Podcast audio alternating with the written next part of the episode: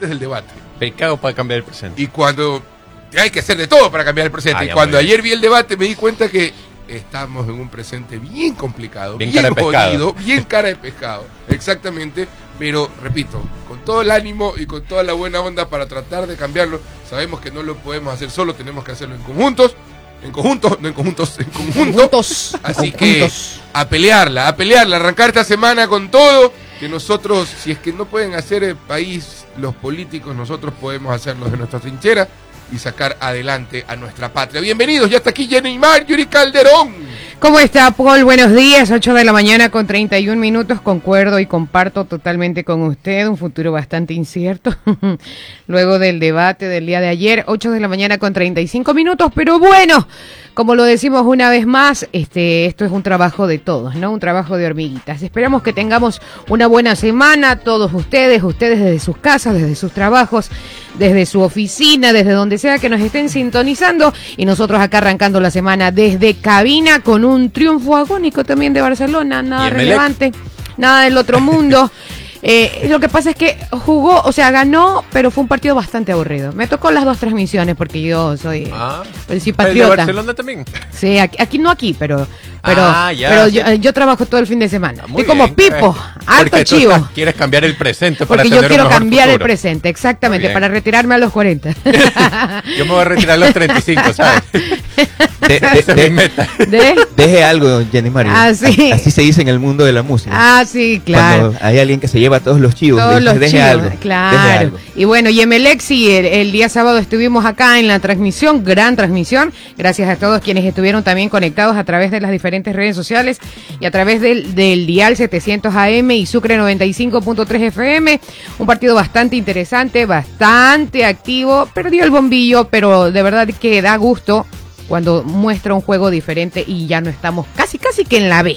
Así que eso es importante. 8 con 36. Buenos días para todos. Bienvenida Jenny, dice, dice Bruque Olvera, Olivera, Olivera, dice, se nota la amargura de Jenny por el triunfo de Barcelona. Un abrazo para Phil de Oye, qué, Soul. qué aburrido ese partido. Yo me dormía. Oye. Para Phil de Soul, que fue la, primera, Barcelona. primero en estar. Claro. Ruth, Ruth Méndez, Andrea Aguilera, Raúl Izquierdo, Carlos Arias, Flavio León, Jimmy Cáceres. Y ahora está. Pero- lo trajimos el día lunes Claro. porque queremos hablar de estadísticas, de todo lo que ha pasado en el debate, estadísticas deportivas también, de todo lo que todo está pasando una. en el Campeonato Nacional. Gran analista. ¿Quién es Gran. puntero? Charlie Google Carlos arroba está con nosotros. Bienvenido, Carlos. Hola, ¿cómo están? Buenos días. Oiga, pero el partido de Barcelona al inicio que anularon como 500 goles, ¿eh? Claro. estuvo divertido. Después ya- 35 segundos del primer tiempo. Ajá. Y Barcelona hace un gol. Claro, de loco Se lo, Cortés. Sí, lo eliminaron. Sí, sí. Exacto. Anulado, no eliminado, anulado. Yo solo vi el Luego, primer tiempo y ya me cambié el debate. 15 minutos de ese mismo del primer tiempo, técnico universitario pone el tanto que le, hasta el momento iba ganando, también anulado. Y ya en el tercer gol de Ya, Barcelona y el único tanto del partido válido,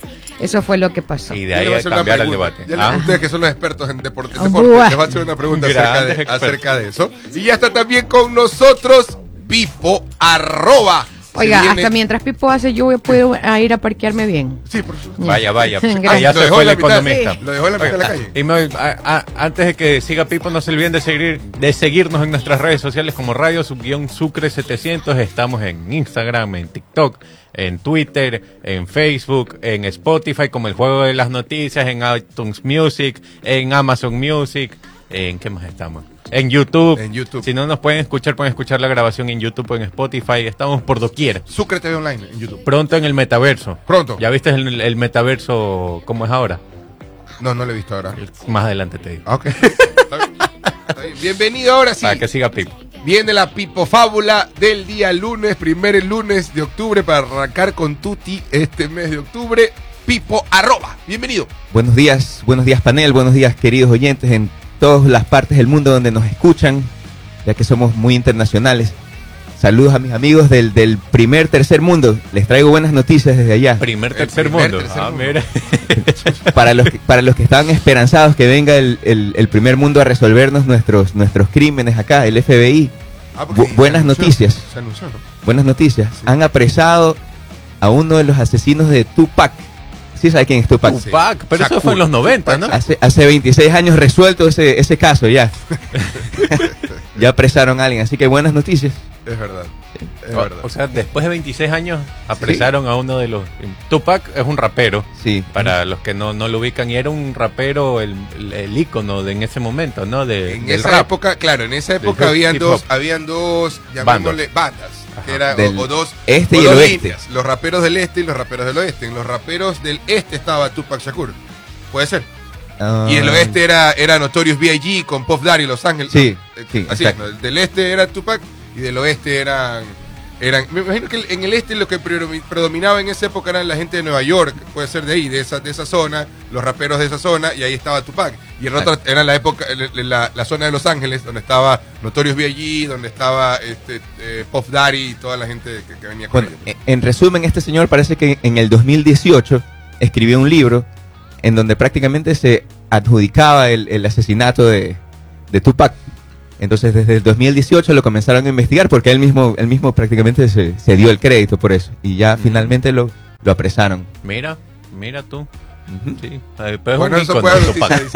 Esas son buenas noticias. Buenas noticias. Está bien, está bien. Bueno, La justicia tarda, pero llega. claro, Amén. un- una, una fábula rápida de, de- de elecciones. A ver.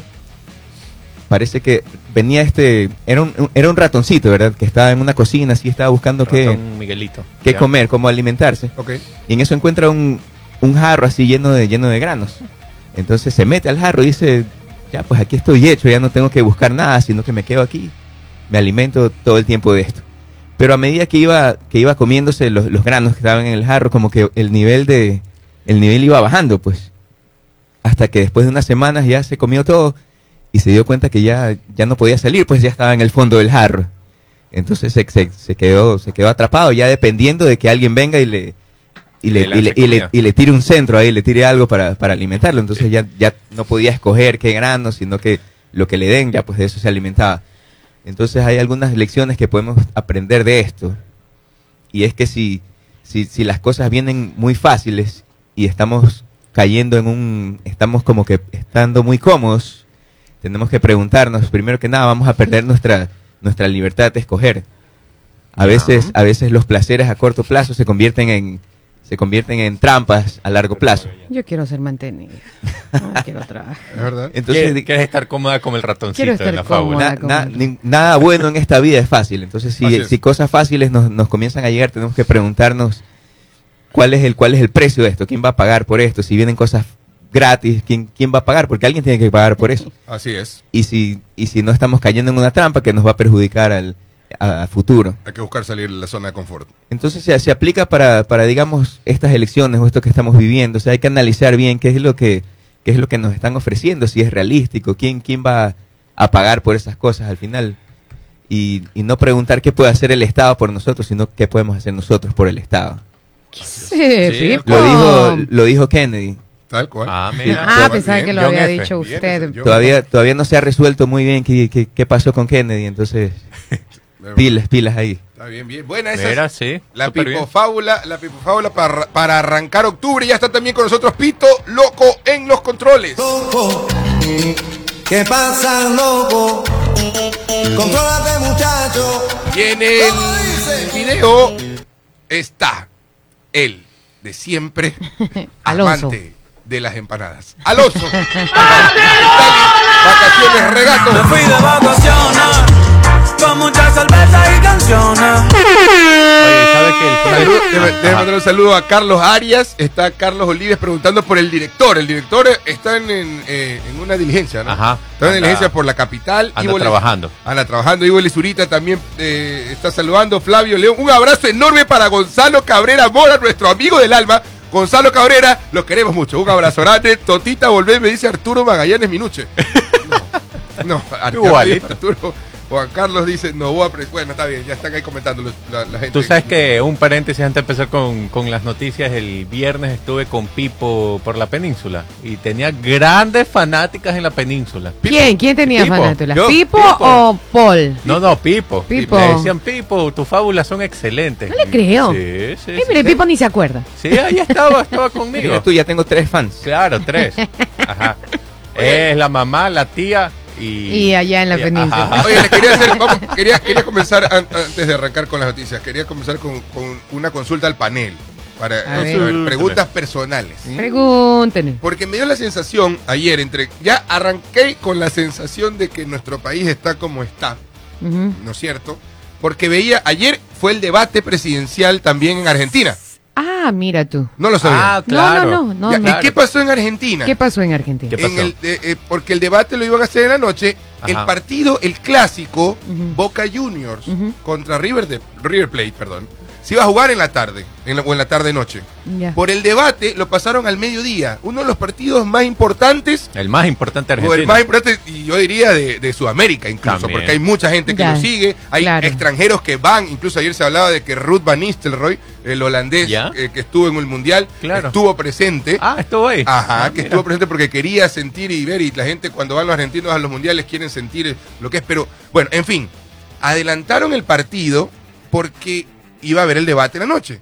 Y aquí en Ecuador, que está jugándose la punta del campeonato, con el, con el equipo más popular, porque por último, si hubiese sido, si hubiese sido otro, otro equipo, yo diría, bueno, pero el- el- uno de los equipos más populares, aquí lo tenemos Independiente, Liga, Melec, Barcelona, está jugándose la punta y no puedes cambiar el partido. Claro. Hubo un aforo de como 20.000 asistentes al estadio. Claro. Pero, pero bueno, por eso, no, por eso no se llenó el estadio, pues estaba la gente Eh, viendo el debate. Exacto, pero yo, yo, yo pienso exactamente lo mismo y ¿sabe por qué? Se lo digo desde el área del trabajo. Yo quería ver el debate. Claro. De, de verdad, y, y alcancé ya solamente 20 minutos ya en la parte final. Entonces no pude porque me tocó trabajar. Y hay otras personas que quizás no les tocó trabajar, pero querían ver a su equipo. Claro. Entonces hay un gran porcentaje de indecisos Eso, a eso voy, sí, que, que debe- Me es- dejó- deberían estar atentos a lo que dicen los candidatos y, y no. Entonces se toma como con poca seriedad. Eso. Pienso yo, desde mi No, punto no, de yo vista. Estoy de acuerdo y me dejó esa sensación porque muchos me dirán, no, este, Paul, mira, lo que pasa es que la televisión, todos estamos inmiscuidos en este Así problema, es. en este problema de seguridad de nuestro país. Y yo entendía, hasta el día de ayer, entendía de que todos estábamos pendientes de la seguridad.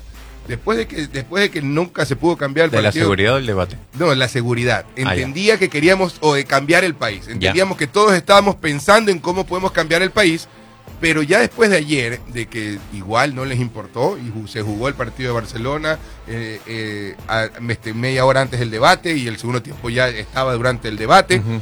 digo que entonces, ¿de qué estamos hablando? ¿De qué nos quejamos?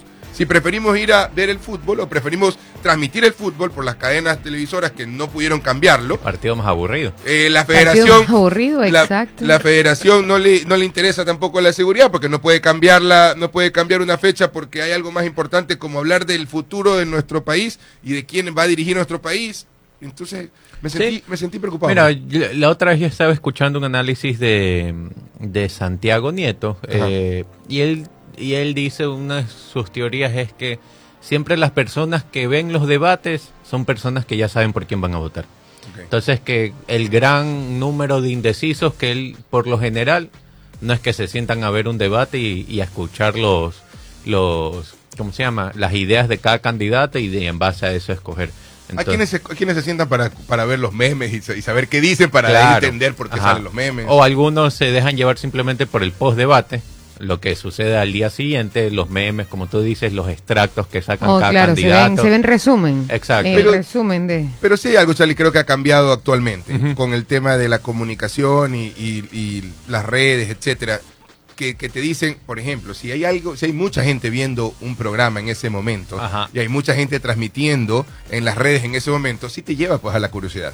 Sí te lleva a decir, a ver, están hablando esto y de repente tú abres la red social y ves, están poniendo esto, están posteando esto, están posteando, ¿sabes qué? Déjame poner para ver qué están hablando. Claro. Pero Sí. si está jugando Barcelona, o si está Claro. jugando, o si hay algo de distracción en, en ese momento, es muy difícil pues que vayas a... Que, que- que Claro, y, y de hecho tengo algunos amigos que prefirieron prefirieron ver el partido, ah, que son grandes barcelonistas y Claro. eh, a ver el debate, pero bueno, cada quien eh, lo maneja como quiera y esperemos que des- no vieron el debate, pero que se informen a lo largo de estos 15 días, 14 días que quedan para las 14 elecciones días. Ajá, Ujú. y puedan tomar una, una decisión que para ellos sea la correcta, ¿no? Ok, segunda pregunta.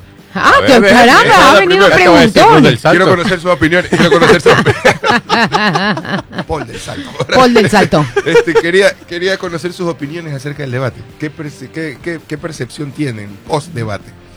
A ver, yo creo eh, mucha gente está hablando de un debate aburrido, un debate Bastante lineal. Ajá. mencionaban. Ujú. Creo que estamos acostumbrados al show, a un poco ver la sangre correr, al Claro. ataque, y, y en este debate no lo hubo, y si lo hubo fue muy por encima, muy, muy, muy light, por así llamarlo. Ahora, eh, analizando tanto a Daniel Novoa como a Luisa González, mucha gente lo vio a Daniel como que no les convenció mucho. Yo, ¿qué es lo que veo? Yo comparo un Daniel Novoa del primer debate versus un Daniel Novoa del segundo debate. Para mí se mantuvo al mismo nivel. ¿Cuál es la diferencia? Creo yo. Si comparas una Luisa González del primer debate versus una Luisa González del segundo debate, que fue el de ayer, hay una gran diferencia, porque Luisa. González el primer debate le fu- fue la peor de con Bolívar Armijos. Fue la peor y, y manejó un discurso que a la gente no le gustó. Ahora, totalmente mejoró en este debate y creo que eso le llegó a chocar bastante a la gente porque según lo que conversaba con muchas personas, el imaginario era Daniel Loboa va a arrastrar a Luisa porque Luisa no sabe, porque ella no Claro. eh, maneja un mal discurso, no, no conoce, no maneja bien los temas y se vio otra Luisa González y un Daniel Novoa que mantuvo el mismo nivel. Entonces, para mí hubo un casi... Por ahí tuvieron- no hubo un choque o alguna Exacto, confrontación. Un, un mismo nivel mantuvieron porque los dos eh, estuvieron claros en ordenar sus puntos, qué es lo que querían. Eh, Daniel Novoa hablaba con un poco más de tecnicismo, tal vez Luisa González no tanto, pero a veces el tecnicismo puede ser que maree un poco al, a las personas, no vayan a entender.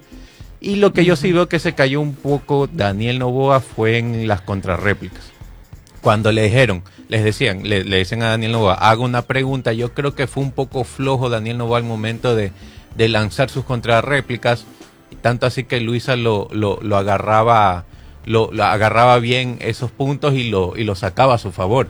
Y Luisa yo creo que se hincaba un poco mejor a Daniel Novoa cuando le hacía las preguntas a... Punto- puntos claves, puntos claves eh, de ayer, que también eh, lo, lo- lo conversaba con conocidos, era el, el tema de que todavía faltan dos semanas. Dos semanas. ¿no? 14 Exacto. días. Todavía faltan dos semanas para, la- para las elecciones.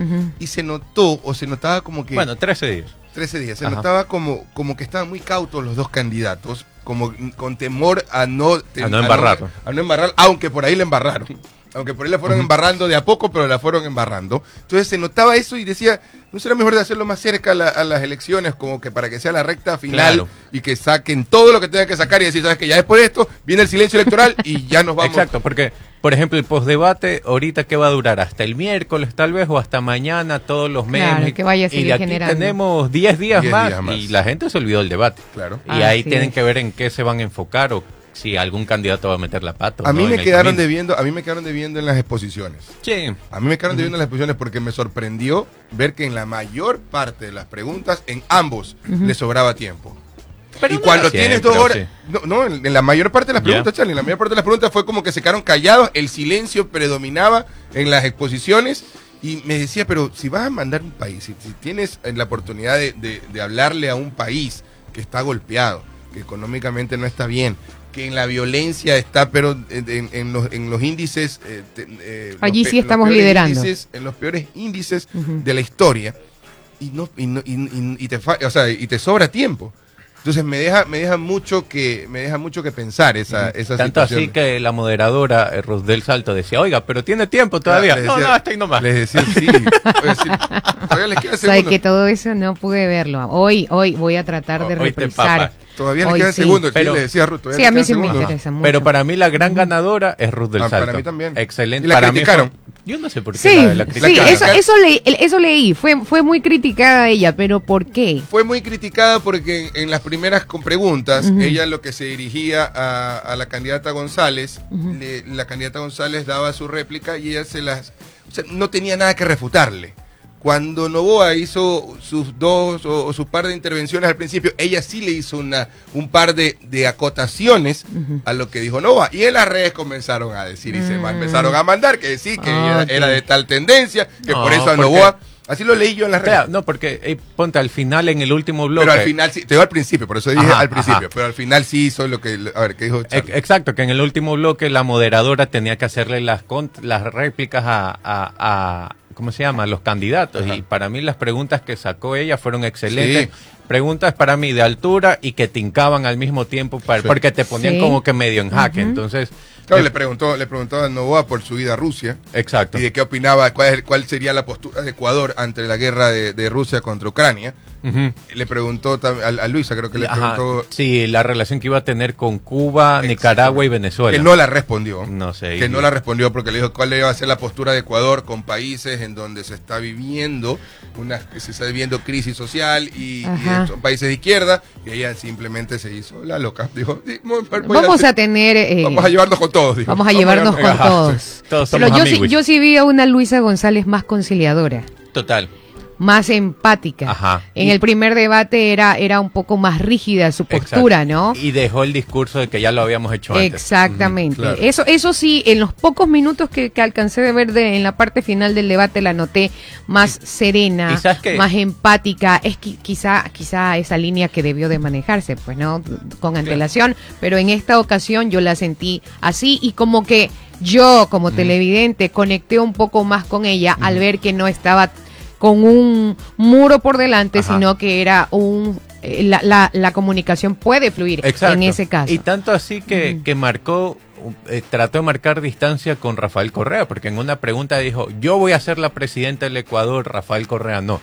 Como Mm, que ahí ok. tra- está tratando de marcar esa distancia con como no como no lo hizo en la primera vuelta con Rafael Correa. Eso sabe que algunos lo, lo tildan eso como error.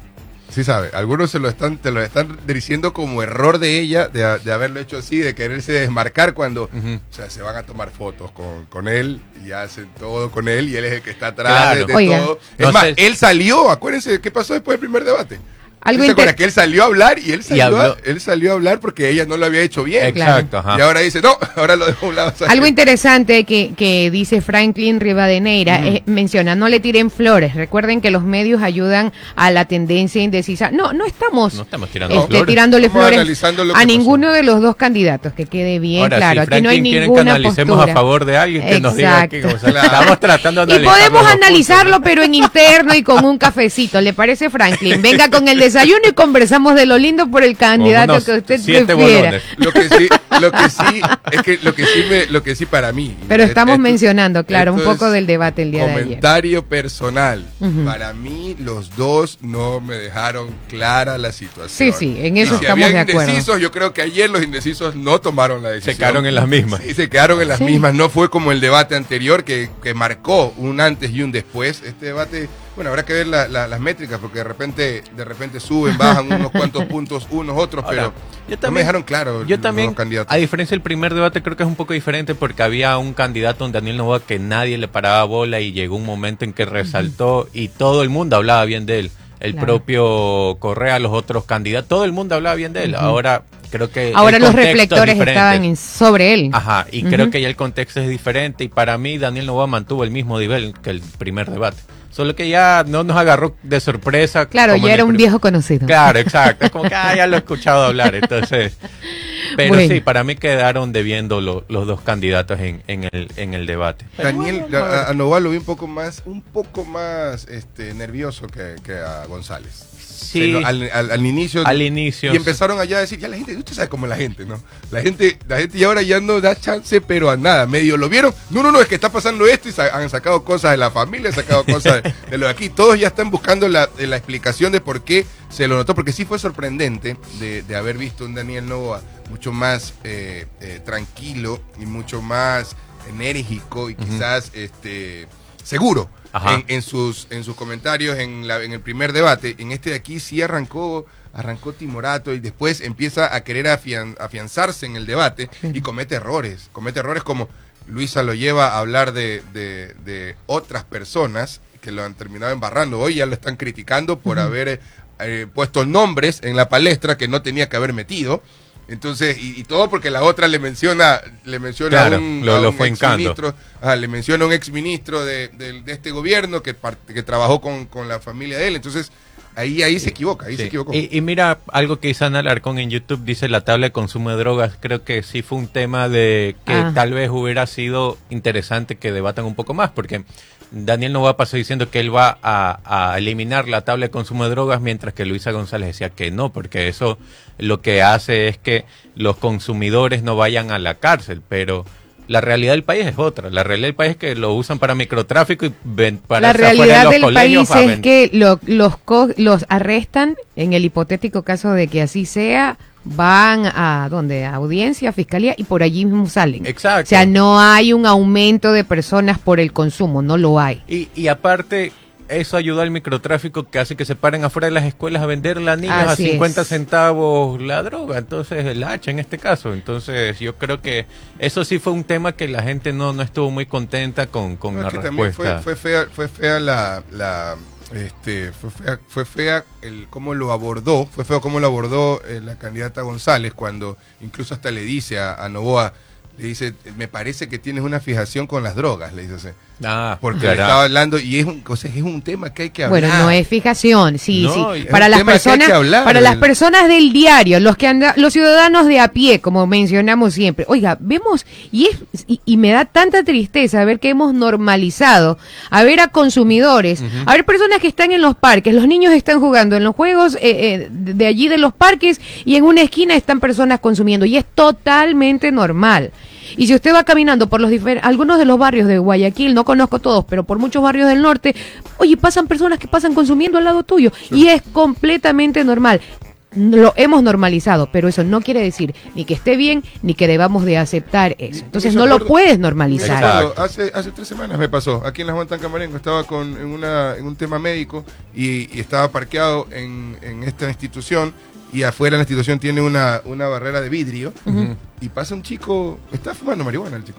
Y Pasó fumando sí. marihuana y Tú, ¿sabes lo que obvio, hizo? percibes y, y se y- vio que estaba y se vio que el hombre no estaba bien de sus cabales porque estaba esperando el bus, dejó de fumar, escupió el vidrio Sí, porque así escupió el vidrio y, y- y se- no sé, tuvo una, una- un Una comportamiento mala- medio un- raro y, y después se subió al bus y decía, así estamos, ¿no? Así la Gente, estamos. la gente hace lo que le da la gana porque quiere hacerlo y no importa nada. Exacto, vamos a, a- a la pausa comercial, pero antes un poquito de lo que fue el debate ya en un resumen, ¿no? Eh, Daniel Novoa y Luisa González trataron cuatro ejes temáticos, económico, seguridad, social y político, pese a que en un inicio respetaron la lógica planteada en el cuestionario del comité de debates, a los 30 minutos iniciaron los ataques.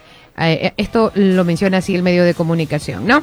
Eh, González cuestionó a Novoa y lo acusó de ser un político, como un eh, expresidente, un enemigo del correísmo que ha cambiado y dijo la candidata, no, eh, bueno, eso fue lo que dijo la candidata y Novoa solo sonreía. Por su parte, el candidato de ADN utilizó transversalmente la eliminación de la tabla del consumo de drogas que permite cargar sustancias para el consumo personal. Esto fue criticado por González, quien dijo estar preocupada por esa fijación, que era lo que usted mencionaba, Paul. Las preguntas del debate, que en realidad fue un largo cuestionario diseñado por el comité, fueron escogidas a puerta cerrada, pero eh, no sirvieron para dar más precisión a las respuestas. Así los candidatos ofrecieron líneas generales, que es lo que creo que todos nos dimos cuenta, líneas generales de lo que planean hacer. Ninguno dio datos como específicos, No, no, no. que era lo que Y queríamos esos datos que, escuchar. que daban eran los mismos que escuchas en todas las Exacto. entrevistas. En todas las entrevistas. Yo Ajá. cuando me senté a escuchar el debate ya sabía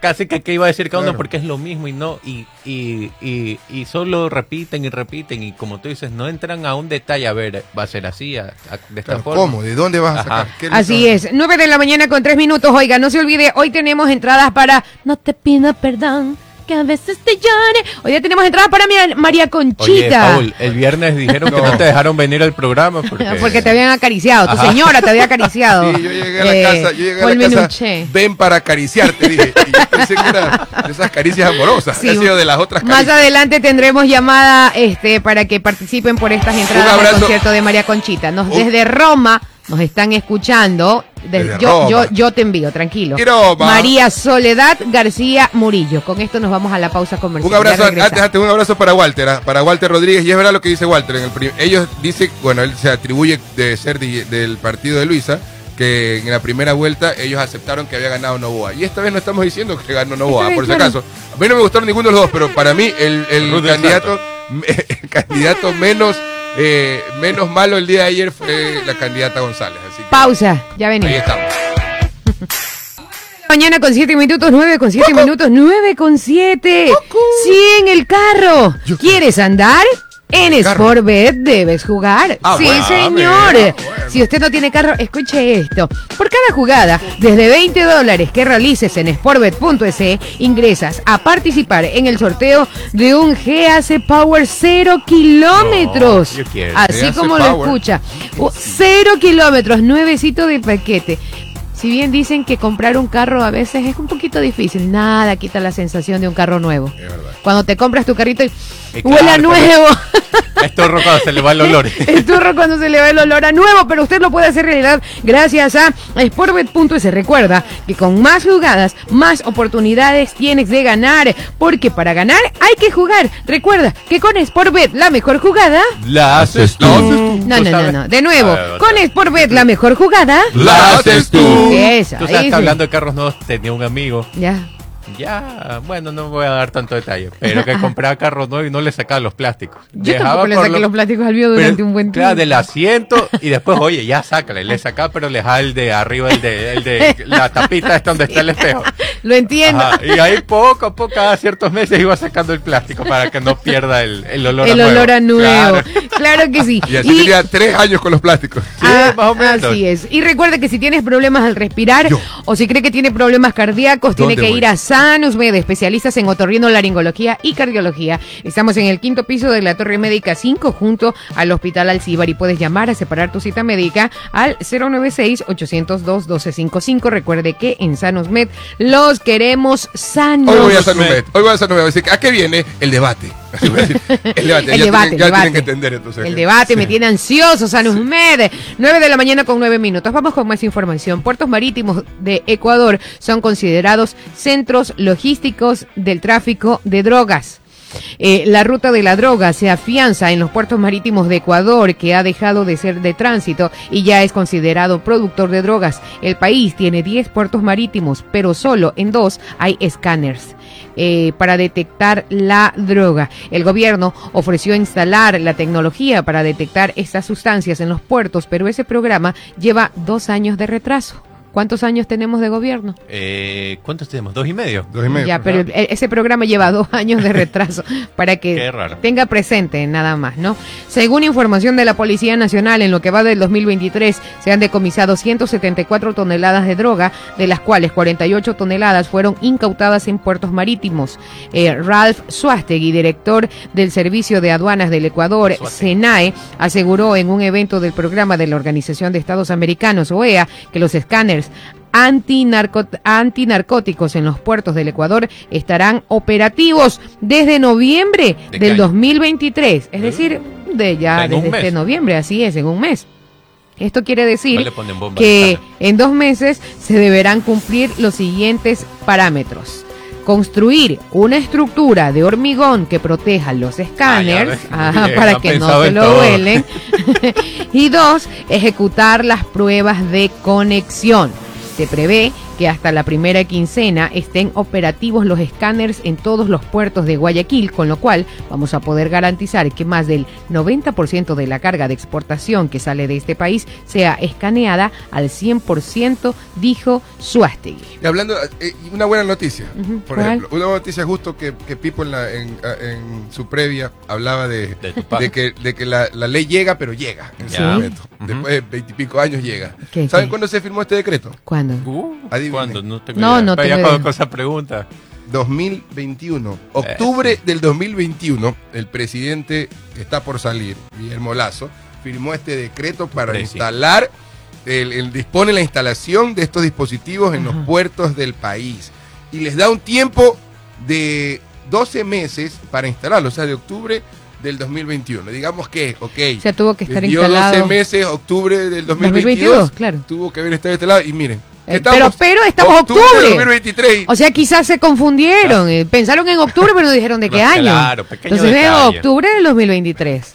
Ajá. Oye, y Paul, tú que ser, conoces de estas cosas. Ajá. Esos escáneres que todos los containers pasan por esos escáneres. ¿Cómo? Todos. Todos. Todos. Claro, por eso menciona que el 100% de todo lo que salga de nuestro país puede ser O sea, escaneado. en teoría, ahí no habría forma de que metan en los containers, contaminen el container, o sea, que metan En teoría. En teoría. en teoría. En teoría. En teoría. Pero es lo mismo, es que, es que pasa lo mismo, por ejemplo, cuando, lo- cuando utilizan este paso de, de- de la droga por avión en los viajes. Ajá. Cuando lo agarran, lo agarran, pero hay veces que no pueden agarrar Claro. todo lo que. Igual hay escáneres en el puer- en los aeropuertos, tú ves que todas las maletas pasan por, por un chequeo, pero a veces se les pasa, a veces se les pasa y, y- y- Así Ahora, es. por ejemplo, yo, yo veía un, un reportaje que en Países Bajos, en un puerto de no sé qué ciudad de Países Bajos, eh, también tenían el mismo problema y estaban pidiendo también escáneres, porque toda la droga estaba entrando por, por ese puerto. Y, y tanto así que, que decían que del 100% del cargamento que llega a ese puerto, los containers, creo que solo era un 4 o 5% eran revisados. Entonces el otro 95 pasaba como sea, o sea, sin revisión alguna.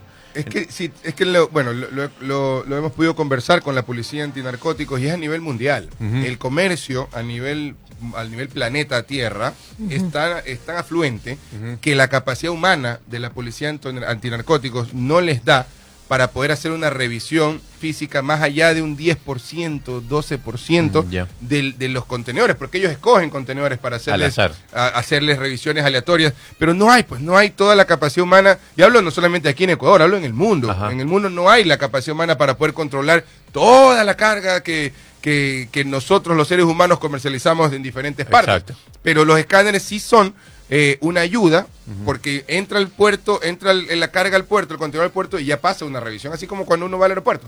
Uno Claro, que todos los su- pasajeros pasan por el Todos escáner. pasan, exactamente. Todos pasan por el escáner. Ahora, un consejo, un consejo sano. Hagamos como lo han hecho otros países y, y el escáner es una buena, es una buena medida. Pero hay una, hay un documento, hay un documento en el momento que se hace una inspección antinarcóticos que no ha sido cambiado desde hace muchísimo tiempo, pero muchísimo tiempo, que debería cambiarse para poder tomar medidas adecuadas. Y es este documento que se firma por parte del exportador al momento en el que se hace una inspección antinarcóticos, en donde solo se responsabiliza al exportador por lo que aparezca en el contenedor. Y dejan a un lado a la naviera, dejan a un lado al depósito, dejan a un lado a la terminal, dejan a un lado al transportista. No les, o sea, como que nadie más se encarga, nadie más responsable, solamente el exportador, cuando no es la realidad. Porque el, el contenedor que el exportador utiliza para exportar la carga desde aquí a nuestro país es un contenedor que le pertenece a una naviera internacional. Y esa naviera internacional aquí en Ecuador terciariza depósitos en donde les hacen reparaciones para que los contenedores queden, queden bien y se vayan al productor, en donde no son de- depósitos de ellos, los terciarizan. ¿Y Entonces, nadie regula eso? O sea, lo, lo regu- lo regulan, o sea, se regula, Sí. pero en el momento de una inspección tienen que ir todos los, los integrantes la de la cadena. de exportación para que todos demuestren, pero si lo hacemos Claro, porque como- se puede contaminar en cualquier etapa de la cadena. Por supuesto. Ajá. Entonces, al único que lo hacen responsable actualmente es el exportador. Y esto lo han venido peleando los exportadores hace mucho tiempo, pero no lo hacen. Mira que es algo tan, es algo tan sencillo como sentarse y decir, ok, este documento lo tenemos que cambiar. Y en una inspección antinarcóticos tenemos que pedir que venga un representante de la naviera, un representante de, la terminal, Claro. un representante del transporte, del depósito, y así estamos todos. Ok, a ver, en mi depósito así estuvo el contenedor, la naviera dice, ok, yo puedo hacer esta información, Exacto. la terminal dice, yo lo verifique así, pero no lo hacen. Perfecto, Complicado. 9 de la mañana con 16 minutos. Saludos para Víctor TNT, que hoy desde Ambato Mira. nos está sintonizando. No, yo no soy de- la del auto que hablaba Charlie. También soy igualita. También le quité los, forros, por ejemplo, de los asientos de atrás después de muchísimo tiempo y me quedé con los, los- las funditas de los espejos protectores. Eso también lo tenía. después de como tres Mira. años se la quité, pero eh, déjeme tranquila que es mi carro. Yo tenía, un amigo, yo tenía un amigo que cuando me compraba un celular nuevo, a mí me dejarle el, El- el, el- el plástico de la ahí pantalla. Y me veía, me arrancaba el, el plástico siempre. Oye, es que es bacán arrancar ese plástico. Se siente chévere. Mira, Franklin dice que no puede enviar los café. bolones porque está en. Claro, Pero puede sí, lo pedir. sé. Ah, sí, pero lo puedes Ah, pero enviar. Franklin, hay una aplicación. Sí, hay porque aplicación. hay otro oyente que sí nos hace así. Claro, Ortiz decirte. y Naín Isaías estamos. No aquí. te quedes con las ganas, Franklin. Sí. Tú puedes, amigo. 9 de la mañana con 17 minutos. Vamos con más información. Grupo de Puebla se reúne para discutir sobre la desdolarización. ¿De qué estamos hablando? El expresidente colombiano Ernesto Samper, que tuvo su periodo entre 1994 y 1998, inauguró el encuentro del Grupo de Puebla en la céntrica ciudad mexicana del mismo nombre, diciendo que el mundo está en tránsito de la, ah, perdón, hacia la desglobalización. El mundo vive un proceso de desglobalización y eso tiene un nombre, desdolarización. Ya. Solamente Ya. cuando logremos avanzar en esa desdolarización vamos a ser capaces de hablar de que se ha creado un nuevo espacio para un entendimiento global. La desdolarización es importante porque no nos habíamos dado cuenta que la desdolarización fue arma hegemónica secreta que se había venido empleando para que la globalización tuviera dueño, dijo el expresidente colombiano. Palabras, este- te- palabras textuales de Samper, ¿no? Exacto, en este evento que se celebra por cuarto año en Puebla y lleva por lema En Unidad Avanzamos, se definiría, se definirá una agenda progresista en la región. Asisten otro, cu- otros cuatro expresidentes ¿Quiénes de ahí? Iberoamérica. Quisiera saber quiénes Estuvieron fueron. A ver. Rafael Correa de Ecuador, El Rafa. así es, Martín Torrijos de Panamá, Evo Morales de Bolivia y José Luis Rodríguez Zapatero de España. Ah, no. España. También participar, también participarán el presidente electo de Guatemala, Bernardo Arevalo, y la vicepresidenta de Venezuela, Delcy Rodríguez. Completito el equipo. Sí, completito. Completito. Samper destacó la importancia de la unidad regional y clasificó como la salida a la globalización. Si vamos hacia la desglobalización, necesitamos una alternativa y es una integración. Nunca habíamos estado tan desintegrados ni nunca había sido tan necesaria la integración. 9 de la mañana con 19 minutos. ¿Qué le iba a decir? ¿Y esto lo sabrá esto No, no lo sabrá. Al parecer no lo sabe, porque le preguntaron ayer a la candidata González. Ah, verdad. Y ella dijo que, que esto no era, eh, que el- lo que pasaba en el grupo de Puebla no era des- desdolarización, mencionó, que era, un. Que era una integración, mencionó, que era una integración. Pero aquí está clarito. Lo dijo, lo está diciendo el presidente del Y- grupo de Puebla, Samper, es, lo, sí. lo está mencionando, pero la candidata González dijo que no, porque, este, ¿quién fue? ¿Novoa fue el que le preguntó? Este Nova le preguntó. Novoa le preguntó que, qué opinaba acerca de lo que estaba pasando en el grupo de Puebla de hablar de la desdolarización y dijo Luisa que, que era mentira. Era solamente una integración. Era una integración Mm, entre países. Pero eso no dice el artículo. Fueron a tomar No, no, no, Camino- no, no es que no dice el artículo. Eso, el artículo menciona palabras textuales Claro. del presidente del grupo de Puebla. O que sea, habla de- camino a la desglobalización, Ajá. están hablando de la desdolarización y que nunca han estado tan desintegrados, entonces ahora hay que integrarse. Es más o menos el resumen Entonces de lo el mundo que se va a desglobalizar. Desglobalizar. Tú sabes que hay, un, hay una teoría de eso. Sí, Le- sí. le- les recomiendo un Marcelo libro. Martínez, agárrense de las manos. Tan, Les tan, recomiendo un libro que se llama COVID-19, el gran, el, el gran reinicio, creo que si no me equivoco. Es del fundador del Foro Económico Mundial y dentro de sus análisis él habla de la desglobalización, de cómo cada vez el mundo se va a ir desglobalizando y, y- y vamos a trabajar por regiones. Digamos, América solo va a hacer negocios con América y ya no con China. Entonces, y, y sí se ha venido viendo en, en el camino, mira, Estados Unidos cada vez está invirtiendo más en México para llevar su, su industria a México y no depender tanto de la mano o- o- obrera de China. Entonces, les recomiendo, bien, bien interesante ese libro. Pipo se lo ha leído unas tres veces, dice, le gusta. ¿Quién lo escribió? Eh, man, Schwab. ajá, el, el duro del foro económico. Qué Mundial. terror. No, también lo recomiendo. Ajá. Y está- nos está escribiendo Limber García, y le mando un saludo Limber. Conté. No estoy de acuerdo con, con lo que usted comenta y está, eh, lo digo con conocimiento de causa, Limber. No quisiera sacar mi hoja de vida y mi currículum para contarle Cuidado que dónde... hace así, chacha. No, para Limber. contarle dónde he trabajado, porque si usted me está diciendo que usted conoce de buena fuente, ¿qué pasa? Y que yo estoy hablando cualquier tontería, así como lo usted menciona, que yo estoy hablando cualquier cosa, bueno, pues repito, no quisiera sacarle mi hoja de vida, pero he estado ahí, de hecho, yo he estado reunido con la Policía Antinarcóticos y he sido parte de representar a una exportadora en donde se ha peleado Claro, usted por tiene lo que está amplia pasando. experiencia con esto, ¿no? Exactamente. Entonces, yo respeto, Limber, que lo que usted dice, y, pero no comparto, porque no es así. No es así como usted lo menciona, que el chofer siempre tiene la culpa. Yo he estado en fiscalía como representante de una, de una exportadora para justificar el que nosotros como exportadores no estamos involucrados en una contaminación de contenedores. Entonces, eh, eh, es lo que, lo que he vivido. Lo cuento por, do- por donde lo he vivido y por lo que por la experiencia, por la conver- por conversar con el sector eh, exportador y saber que hay maneras de poder mejorar la situación de la exportación de nuestro país, pero y hay como en este como este papel de involucrar a todos, que todos demuestren de que están limpios y que en esa exportación no está involucrado una contaminación de drogas. Así es, 9 de la mañana con 22 minutos. Igual muchísimas gracias, Limber, por su mañana. comentario. Eh, tómese un cafecito, que tenga un buen día lunes y vamos a arrancar con eh, mejores noticias. ¿Qué les A ver, parece? Vamos a ver, sortear vamos. las entradas Ah, de María de una. Conchita. Pila. A ver, María Conchita. María Conchita, María búsquese una clave, Paul. Hasta mientras, este, para las personas que nos llamen al 2280-942 y 2280-943, vamos a sortear dos entradas para el concierto de María Conchita Lun- Alonso, que viene a nuestro país en su tour Sin Vergüenza Tour. Va a ser más que un concierto así bueno, apoteósico, va a ser como un eh, acústico, en donde ella va a poder contar sus vivencias desde que inició eh, su carrera hace muchos ¿Cuántos años. tiene María Conchita? Eh, la buena pregunta. Vamos. Si usted mismo lo busca ahí. 66. joven todavía. 66 tiene. 66. ¿Sabe qué? Yo pensaba que. Joven. que sí, sí, re- realmente es una mujer joven. aún. Lo que pasa es que la conocemos desde muchísimos años y su trayectoria es tan amplia. Eh, ella fue Miss, Miss Mundo, ¿verdad? No sé. Ella fue, eh, sí, ella fue, ella, ella, bueno, fue una Miss.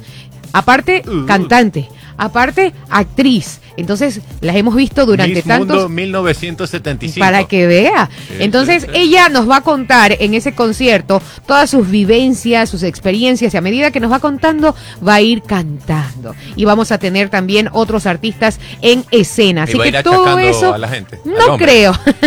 ya sabes, María Pero- Conchita, María Conchita Sinvergüenza Tour. Eh, las entradas salieron a la venta ya de manera oficial desde el día de ayer Ah, mira. Desde el día de ayer y si usted quiere adquirir la suya tiene que hacerlo en flashdetickets.com. Allí puedes eh, conseguir las entradas. Ahora sí, Oiga, oiga, espera un ratito, Jenny. Hay una llamada. A ver. Y no hemos dicho ni la clave. Entonces, Ah, yo les he puesto, yo les he puesto, le voy a poner una clave. Ajá. Por apurado o apurada. o es una fan. Si es una fan o un fan, debe saber la respuesta. Pero si no, por apurado o apurada, sin haber escuchado la clave antes, ya vamos a recoger la llamada. A ver, Pito Loco. A ver. Sucre, buenos 82. días. Buenos días, Buenos días, caballero. ¿Cuál es su nombre? Carlos Castro Ramírez, Carlos Castro Ramírez. ¿De qué sector me llama, Carlitos? Juan Montalvo, norte de Guayaquil. ¿Trabajando o en casita? No, aquí un poco enfermo. Ah, bueno, que se recupere. Ah, ¿Está listo para participar? Claro, pues para ganarme la entrada. Muy bien, a ver, Paul Minuché le va a hacer, le va a, a- a hacer la clave. Usted tiene que continuarla, ¿ya? Pilas. Una fácil, una fácil. Na- na- nada, nada. Vamos con, vamos con la clave. A ver. No, no, pero esta es una pregunta. Ah, es una pregunta. preguntando. Ya, ya, es ya no lo dejan hacer. Sí, esta, sí. esta- esta pregunta una más que- fácil. más que. No, claro, si eres fan de María Conchita, debes saber que ella no se llama en Claro. realidad María Conchita. ¿Cómo es eso? No se, no se llama María Conchita. ¿Cuál es el verdadero nombre de María Conchita? A ver, eh, Está googleando. ahí. A ver, te- tiene 10 segundos, vamos. Le Eh, a el ver. internet. Chuta, ahí sí, ¿Sí? ¿No? Ah, Si no he escuchado, yo sabía, por Claro. estar llamando anticipadamente sin escuchar Vale. la clave. Bueno, mi querido Carlitos, que se recupere, ¿ah? Igual vamos a tener más entradas, así que siga participando. Dale, 9 de la mañana, 9 de la mañana con 26 minutos, 2280 9 2280 942, ¿Vas a 2280 cambiar de 9 pregunta o...? 43. Voy a cambiar de pregunta, Sí, pero- cambio de Ah, pregunta, sí, vamos a ver. a ver, ¿a quién tenemos? hoy. ¿A quién tenemos en línea? Sucre. Hola. Hola, buenos días. Su nombre, amiga. Andrea Montiel, Andreita Montiel, ¿de qué sector nos llamas? de la Marta de Roldós. Marta de Rolos, perfecto. A ver, Andrea, ¿está lista para la pregunta? Ya, sí. Ya, vamos. Dele, Paul. ¿Le doy yo? Ni modo, pues. A ver, vamos ahí. Usted sígame, usted siga la letra. ¿Me escucha? Sí. Sí. Vamos. No te pido perdón, aunque a veces te llore. No, no estoy pidiendo perdón, aunque a veces te llore. ¿Qué, ¿Y? ¿Qué- ¿Y qué sigue? qué más? ¿Qué sigue? No te pido perdón, aunque a veces te llore. Vamos. Bueno, No. vamos con la siguiente llamada. Gracias por la parte, por participar. 2289-42. Estaba googleando la letra también. 2280, ah, vamos por el 43. A ver. Sucre, buen día. Buenos días. Buenos días, amigo, su nombre. Darío Tutibén Bustamante. Darío Tutibén, ¿de qué sector me llama Darío? Sauce 4. Perfecto, ¿listo para participar? Así es. ¿Quiere cantar o quiere responder? A ver, se lo voy a dejar a su a su a, su respuesta. Como usted quiera. Ah, Bien, está bien. listo, Darío, que es, así me gustan esos hombres. Decididos. A ver, vamos. Ahí vamos. Besé otros besos, olvidé tu boca. ¿Cómo, cómo? Besé otros, así es la letra. Ah. Besé otros besos, olvidé tu boca. ¿Qué viene después de eso? Parece tus labios. ¿Cómo? Espera, espera, un rato. Pare, pare, pare. Se puso nervioso, Paul. ¿Qué pasó? Este, me quedé peor que el debate. Este, este, A ver, de nuevo, Paul, de nuevo, de nuevo. recalculando. Verá que le estoy dando parte del, de- del estribillo Del- del, de la canción. voz, de la canción. Repítasela, Paul, repítasela. Besé otros besos y olvidé tu boca. No, no es acariciar tu boca. No. Me sentí sola. ¿Cómo? Y me sentí muy sola. No. es- bueno, pero ¿qué va por aquí? Manché tu imagen. Me perdí yo sola. Así es la. Y la- esa es la historia. Me sentí sola. Y esta es la A ver, historia. a ver, le, le voy a dar una última oportunidad porque tiene la idea, ¿ya? A ver. A ver, amigo. Fue una noche de copas, una noche loca. Besé otros besos, olvidé tu boca. ¿Qué más? Manché tu imagen, me sentí muy sola. Y esa es la historia. Perfecto. De copas una noche loca. Ah, ¿Hay alguien aquí con vida? pone nervioso. Darío el Tutibén problema. Bustamante me dijo, ¿no? Sí, señorita. Bueno, Darío, aquí está, aquí está su entradita. Venga a retirarla con copia de su cédula. ¿Listo? Ok, muchas gracias. Muchas gracias a usted. ¿Viste, Paul? Solo una, más. Tenemos otra llamada, 2289-42, 2289-43, 2289-42, 2289-43. Recuerde que el concierto será el día 17 de noviembre en el Centro de Convenciones de Guayaquil. Así que eh, ya, ya sabe que... ¿Cuántas entradas sí. quedan para regalar? Dos. Una. Ah, una. Una, Ah, una. Ya la otra la tiene el señor Darío Tutibén Bustamante. A ver, ¿tenemos aquí? Vamos a ver, ¿a quién tenemos en línea? Sucre. Hola, ¿qué tal? Hola, ¿qué tal? ¿Cómo te llamas? Patricia Carrión. Patricia Carrión. Carrillo. Carrión. Carrión, Carrión. Carrión. Carrión. Carrión. Perfecto, Patricia, ¿de qué sector me llamas? Eh, del eh, norte, Vía Daule. Está manejando, ¿no? Sí, correcto, estoy yendo a la casa. Sí, A ver. Patricia, vamos, vamos, vamos para que días. vamos para que completes la canción, ¿ya? Yo te voy a dar la primera línea. Ya que Paulo. A ver, dígame. A ver, fue una noche de copas, una noche loca. Siga. Besé tus labios, olvidé tu boca. Manché tu imagen, me perdí yo sola. Y esa es la historia. Muy bien, Pati. Bien. Listo. Aquí está tu entrada, ¿ok? Venga a retirarla con copia de su cédula. Listo, gracias. Gracias a ti, querida. Gracias por escucharnos. La 9 de la mañana con- con 30 minutos. La sí. ganadora del concurso, yo me llamo María Conchita. y el ganador, Darío Tutibén. Darío Tutibén Bustamante y Patricia Carrión son los ganadores de las entradas del día de hoy. Mañana tenemos dos más y con eso pues este ya están todos ustedes listos e invitados al concierto de María Conchita Alonso. 9 con 31. Nos despedimos. cuídense, cuídense, que se diviertan. que se Chao. diviertan. Hasta mañana.